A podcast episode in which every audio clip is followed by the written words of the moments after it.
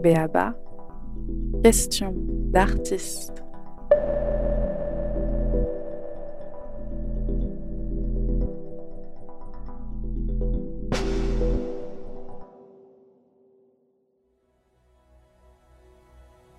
Oui, une question qui est liée à, en fait, à le hors-champ de tout ce qu'on a évoqué précédemment, c'est-à-dire euh, à savoir comment développer la carrière d'un artiste, comment se déploient les, différentes étapes d'une carrière, les, personnes qu'il rencontre et, la société qui l'entoure. Et en fait, à rebours de ça peut-être, ou en tout cas euh, à côté de cette question-là, il se trouve que moi, je me pose énormément la question, parce qu'en effet, ma pratique, enfin, mon métier euh, me l'impose hein, de plus en plus, de l'économie euh, du secteur culturel, bien sûr, quant, au, quant à la pérennité des structures culturelles. La difficulté qu'on a aujourd'hui pour suivre un artiste ou une artiste, c'est aussi la difficulté de pérenniser une structure avec des équipes qui sont absolument mobiles parce que peu, euh, peu rémunérés, euh, avec euh, des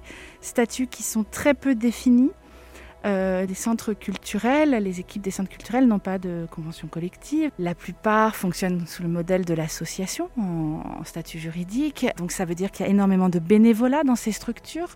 Comment on pérennise un regard, comment on construit une ligne artistique avec des, personnes qui euh, sont là sur leur temps libre. Et à côté de ça, comment on professionnalise une pensée, euh, une écoute, un suivi, pour que des artistes puissent en effet euh, avoir un véritable soutien dans leur, euh, dans leur production.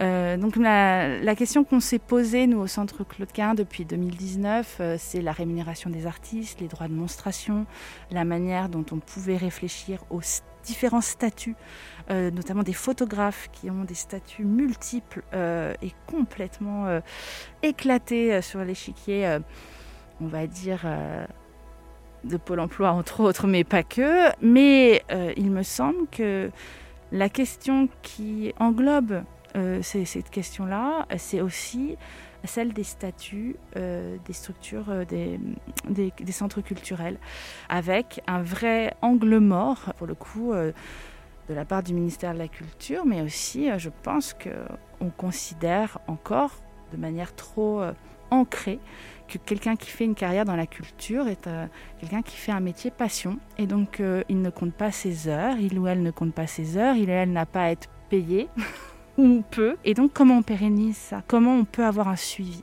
Comment on peut avoir euh, une, vraie, pensée dans le temps avec ce, avec ce système-là?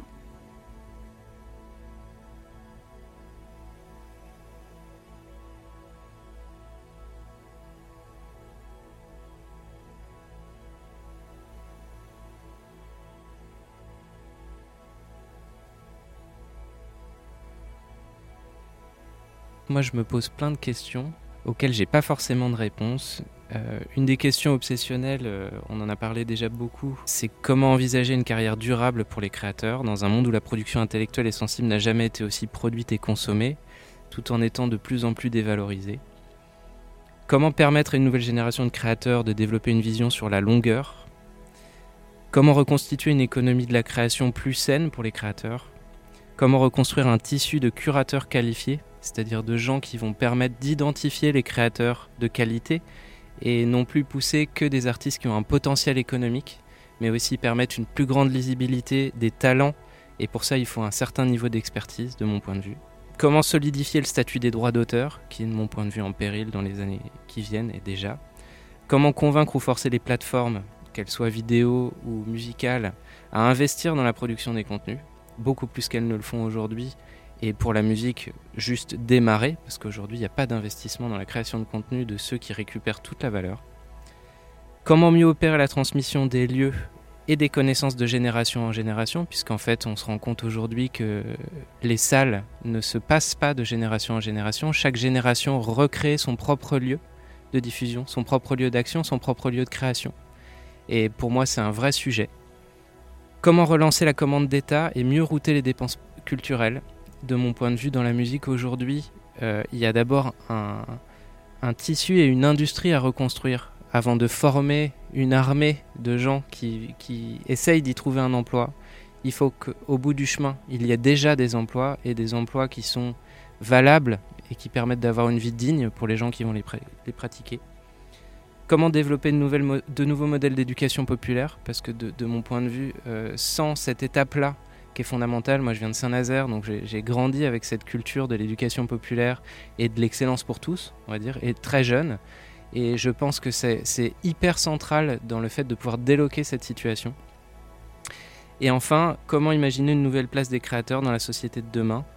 Euh, Comment est-ce qu'on peut imaginer peut-être une, place mieux comprise, mieux reconnue, mieux valorisée sur d'autres terrains que le terrain simplement économique qui est au centre de toutes les préoccupations aujourd'hui?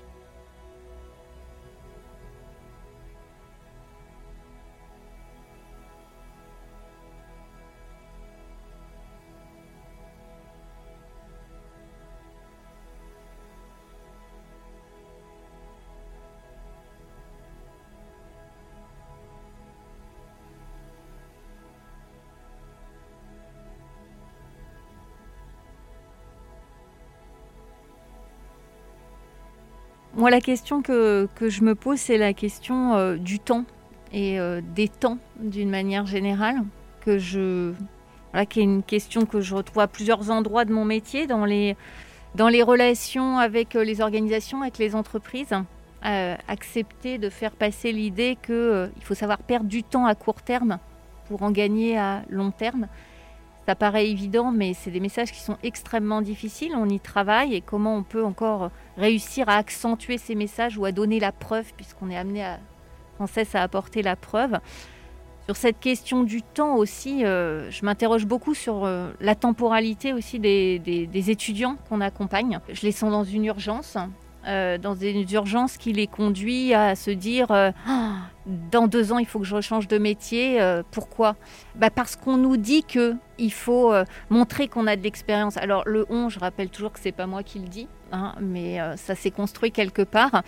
Et, et, on cumule et on met plus de sens dans tout ça. Donc c'est comment moi je peux davantage encore les rassurer. Et surtout aujourd'hui dans des programmes universitaires, comment on remet aussi du temps pour euh, encore plus de débats et de culture. Euh, c'est-à-dire qu'on l'a, ça fait partie de nos missions, hein, d'être véritablement dans le débat et on le nourrit en cours. Mais comment on se réserve et comment on aménage des espaces dans les emplois du temps, dans le temps encore, euh, pour dialoguer autour d'œuvres, pour dialoguer autour de films qui parlent de l'entreprise, mais pas que? Et comment on recrée du lien autour de ça avec bah, ces jeunes qu'on accompagne? Voilà. Donc le temps, encore et toujours.